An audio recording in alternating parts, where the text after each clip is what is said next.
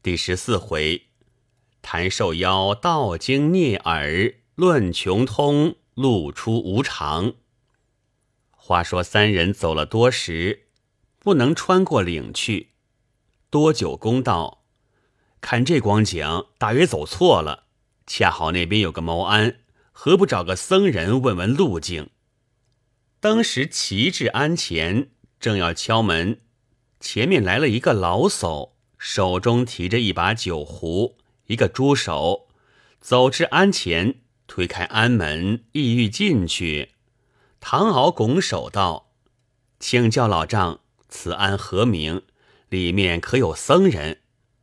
老叟听罢，道声得罪，连忙进内，把猪手酒壶放下，即走出，拱手道：“此庵供着观音大士。”小子便是僧人，林之阳不觉诧异道：“你这老兄既是和尚，为甚并不削发？你既打酒买肉，自然养着尼姑了。”老叟道：“里面虽有一个尼姑，却是小僧之妻，此庵并无别人，只得小僧夫妇自幼在此看守香火，至僧人之称。”国中向无此说，因闻天朝自汉以后，住庙之人俱要削发，男谓之僧，女谓之尼，所以此地也遵天朝之例，凡入庙看守香火的，虽不吃斋削发，称谓却是一样。即如小子称为僧，小子之妻即称为尼，不知三位从何到此？多九公告知来意，老叟躬身道：“原来三位却是天朝大贤，小僧不知，多多有罪，何不请进献茶？”唐敖道：“我们还要赶过岭去，不敢在此耽搁。”林之阳道：“你们和尚尼姑生出儿女，叫做什么？难道也同俺们一样吗？”老叟笑道。小僧夫妇不过在此看守香火，既不违条犯法，又不做道为娼，一切行为莫不与人一样，何以生出儿女称谓就不同呢？大贤若问僧人所生儿女唤作什么，只问贵处那些看守文庙的所生儿女唤作什么，我们儿女也就唤作什么。唐敖道：“世间贵邦之人都有云雾护足，可是自幼生的。”老叟道：“此云本由足生，非人力可能勉强。其色以五彩为贵，黄色次之，其余无所区别，唯黑色最卑。”多久公道：“此地离船往返甚远。”我们即肯大师指路，趁早走吧。老叟于是指引路径，三人曲曲弯弯穿过岭去。到了市中，人烟凑集，一切光景与君子国相仿。为个人所登之云，五颜六色，奇形不一。只见有个乞丐脚蹬彩云走过。唐敖道：“请教九公，云之颜色既以五彩为贵，黑色为卑，为何这个乞丐却登彩云？”林之阳道：“岭上那个秃驴又吃荤又喝酒，又有老婆，明明是个酒肉和尚，他的脚下也是彩云，难道这个花子同那和尚有甚好处吗？”多九公道。当日老夫到此也曾打听，原来云之颜色虽有高下，至于或登彩云，或登黑云，其色全由心生，总在行为善恶，不在富贵贫贱。如果胸襟光明正大，足下自现彩云；倘或满腔奸私暗昧，足下自生黑云。云由足生，色随心变，丝毫不能勉强。所以富贵之人往往竞登黑云，贫贱之人反登彩云。话虽如此，究竟此间民风淳厚，脚登黑云的竟是百无一二。盖因国人皆以黑云为耻，遇见恶事都是藏身退后；遇见善事，莫不踊跃争先，毫无小人习气。因而邻邦都以大人国呼之，远方人不得其详，以为大人国即是长大之意，哪知是这缘故。唐敖道：“小弟正在疑惑。”每每闻的人说海外大人国身长数丈，为何却只如此？原来却是讹传。多久公道，那身长数丈的是常人国，并非大人国。将来堂兄制比，才知大人常人迥然不同了。忽见街上民人都向两旁一闪。让出一条大路，原来有位官员走过，头戴乌纱，身穿圆领，上罩红伞，前呼后拥，却也威严。就只脚下围着红绫，云之颜色看不明白。唐敖道：“此地官员大约因有云雾护足，行走甚便，所以不用车马。”但脚下用绫遮盖，不知何故。多久公道：此等人因脚下忽生一股恶云，其色似黑非黑，类如灰色，人都叫做晦气色。凡生此云的，必是暗中做了亏心之事。人虽被他瞒了，这云却不留情，在他脚下生出这股晦气。叫他人前献丑，他虽用灵遮盖，以掩众人耳目，哪知却是掩耳盗铃。好在他们这云色随心变，只要痛改前非，一心向善，云的颜色也就随心变换。若恶云久生足下，不但国王仿其劣迹，重治其罪。就是国人因他过而不改，甘于下流，也就不敢同他亲近。林之阳道：“原来老天做事也不公。”唐敖道：“为何不公？”林之阳道：“老天只将这云生在大人国，别处都不生，难道不是不公？若天下人都有这块招牌。”叫那些蛮心昧己、不明道德的，两只脚下都生一股黑云，个个人前献丑，人人看着惊心，岂不痛快？多久公道，世间那些不明道德的，脚下虽未现出黑云，他头上却是黑气冲天，比脚下黑云还更厉害。林之阳道。他头上黑气，为甚俺看不见？多久公道，你虽看不见，老天却看得明白，分得清楚。善的给他善路走，恶的给他恶路走，自有一定道理。林之阳道：若果这样，俺也不怪他老人家不公了。大家又到各处走走，唯恐天晚，随即回船。走了几时，到了劳民国，收口上岸，只见人来人往，面如黑墨，身子都是摇摆而行。三人看了，以为行路匆忙，身子自然乱动。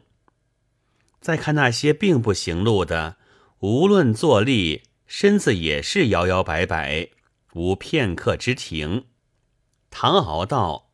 这个“劳”字果然用的恰当，无怪古人说他躁扰不定。看这形状，真是举动浮躁，坐立不安。林之阳道：“俺看他们倒像都患羊角风，身子这样乱动，不知晚上怎样睡觉。幸亏俺生天朝，倘生这国，也叫俺这样。不过两天，身子就摇散了。”唐敖道：“他们终日忙忙碌碌，举止不宁，如此操劳，不知寿相如何？”多久公道：“老夫向闻海外传说，劳民同治家国有两句口号，叫做‘劳民永寿，治家短年’。原来此处虽然忙碌，不过劳动筋骨，并不操心。”兼知本地不产五谷，都以果木为食，煎炒烹调之物从不入口，因此莫不长寿。但老夫向有头目眩晕之症，今见这些摇摆样子，只觉头晕眼花，只好失陪，先走一步。你们二位各处走走，随后来吧。唐敖道。此处街市既小，又无可观。九公既怕头晕，莫若一同回去。当时齐归旧路，只见那些国人提着许多双头鸟货卖，那鸟立在笼中，百般鸣噪，极其好听。林之阳道：“若把这鸟买去，到了齐蛇国。”有人见了，倘或要买，保管赚他几坛酒吃。于是买了两个，又买许多雀石，回到船上。走了数日，到了逆耳国，其人形体面貌与人无异，为耳垂至腰，行路时两手捧耳而行。唐敖道。小弟闻得相书言，两耳垂肩必主大寿。他这聂耳国一定都是长寿了。多久公道，老夫当日见他这个长耳，也曾打听，谁知此国自古以来从无受享古稀之人。唐敖道，这是何意？多久公道，据老夫看来。这是过犹不及，大约两耳过长，反觉没用。当日汉武帝问东方朔道：“朕闻相书言，人中长至一寸，必主百岁之寿。仅朕人中约长寸余，似可享受百年之外，将来可能如此？”东方朔道。当日彭祖寿享八百，若这样说来，他的人中自然比脸还长了，恐无此事。林之阳道：若以人中比寿，只怕彭祖到了末年，脸上只长人中，把鼻子眼睛挤得都没地方了。多久公道：其实聂耳国之耳还不甚长。当日老夫曾在海外见一附庸小国，其人两耳下垂至足，就像两片蛤蜊壳，恰恰将人夹在其中。到了睡时，可以一耳坐入，一耳坐背；还有两耳极大的，生下儿女都可睡在其内。若说大耳主寿，这个竟可长生不老了。大家说笑。那日到了无常国，唐敖意欲上去。多久公道：“此地并无可观，兼知今日风顺，船行甚快。莫若赶到玄谷、深木等国，再去望望吧。”唐敖道：“如此遵命。但小弟向闻无常之人，食物皆直通过。”此事可确。多久公道，老夫当日也因此说，费了许多功夫，方知其详。原来他们未曾吃物，先找大解之处。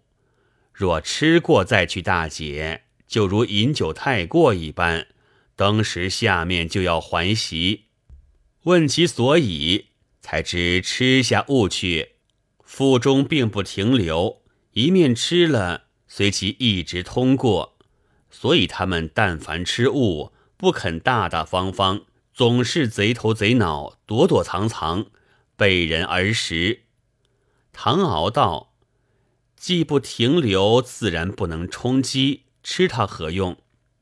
多久公道：“此话老夫也曾问过，谁知他们所吃之物虽不停留，只要腹中略略一过，就如我们吃饭一般，也就饱了。你看他腹中虽是空的，在他自己光景却是充足的。”这是苦于不自知，却也无足为怪。却只可笑那不曾吃物的，明明晓得腹中一无所有，他偏装作充足样子。此等人未免脸厚了。他们国中向来也无极贫之家，也无大富之家，虽有几个富家，都从饮食打算来的。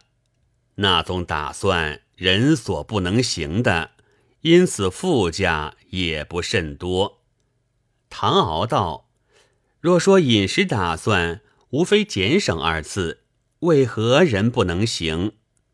多久公道：“如果俭省归于正道，该用则用，该省则省，那倒好了。此地人食量最大，又易饥饿，每日饮食费用过重。”那像发财人家，你道他们如何打算？说来倒也好笑。他因所吃之物到了腹中，随即通过，名虽是粪，但入腹内并不停留，尚未腐臭，所以仍将此粪好好收存，以备仆婢下顿之用。日日如此，再将各事极力刻薄，如何不富？林之阳道：“他可自吃。”多久公道：“这样好东西又不花钱，他安肯不吃？”唐敖道：“如此阿杂，他能忍耐受享，也不必管他。帝令秽物，仍令仆婢吃，未免太过。”多久公道：“他以腐臭之物，如叫仆婢尽量饱餐，倒也罢了。”不但忍饥不能吃饱，并且三次四次之分还令吃而再吃，必至闹到出而挖之，饭粪莫变，这才另起炉灶。林之阳道：“他家主人把下面大姐的还要收存，若见上面挖出的，更要爱惜，留为自用了。”正自闲谈。忽觉一股酒肉之香，唐敖道：“这股香味儿，令人闻之好不垂涎。茫茫大海从何而来？”多久公道：“此地乃犬峰境内，所以有这酒肉之香。犬峰按古书又名狗头民，生就人身狗头。”过了此处就是玄谷，乃产鱼之地了。唐敖道：“犬风二字，小弟素日虽知，为何却有如此美味，直达境外？这是何故？未知如何，下回分解。”